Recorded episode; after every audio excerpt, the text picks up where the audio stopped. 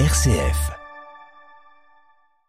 Bonjour Jean. Bonjour Simon. Alors Jean, comme tous les jours avec vous, on va examiner un mot en lien avec notre euh, invité et ce matin, c'est c'est le mot amitié sur lequel on va se pencher. Ben, en vérité, c'est un très beau mot, comme on vient de l'entendre, et que nous avons évoqué hein, au cours de nos dix ans de rendez-vous autour d'un mot, justement, et c'est donc significatif de son intensité et de sa fréquence.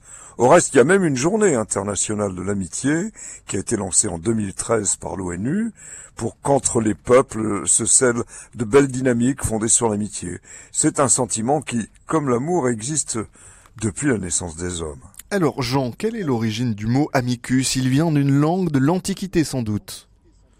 Ben, en effet, il vient donc euh, du latin amicus, l'ami, ce dernier mot étant attesté en 1170.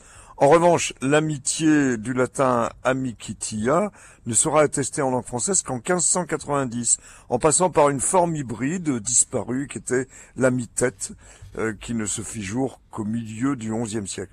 Alors la définition qu'on peut en donner à cette époque est utile, car elle distingue l'amitié de l'amour, et peut être ainsi résumée, affection entre deux personnes, en dehors des liens du sang ou de l'attrait des sexes. Et de fait, voici la première définition qu'en donnera en 1694 la première édition du dictionnaire de l'Académie, affection mutuelle, réciproque entre deux personnes à peu près d'égales conditions.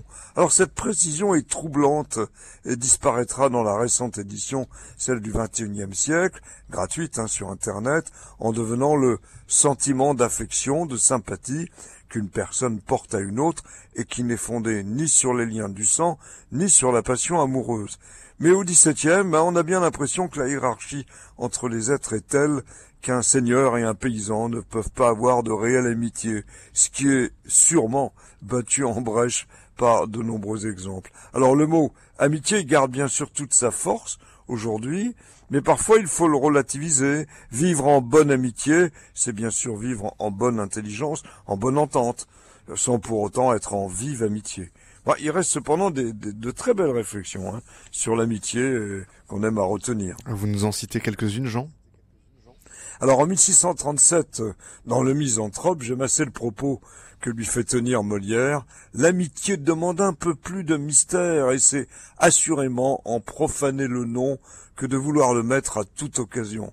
Alors, faut-il croire aussi Gainsbourg hein, quand il déclare que l'amitié est plus rare que l'amour et nécessite une intégrité absolue? Alors pour ma part, aimant euh, raconter des histoires drôles, j'aime cet humour aussi qu'on a évoqué tout à l'heure. Moi je dirais comme Pierre Perret, un ami véritable, vous savez, c'est celui qui rit encore à une histoire que vous lui avez racontée déjà trois fois. Merci beaucoup Jean Pruvot d'avoir été avec nous et un grand merci au frère Maillot d'avoir fait le déplacement ce matin jusqu'à nos studios. Je rappelle le titre de l'ouvrage Enquête d'unité. C'est aux éditions Salvatore.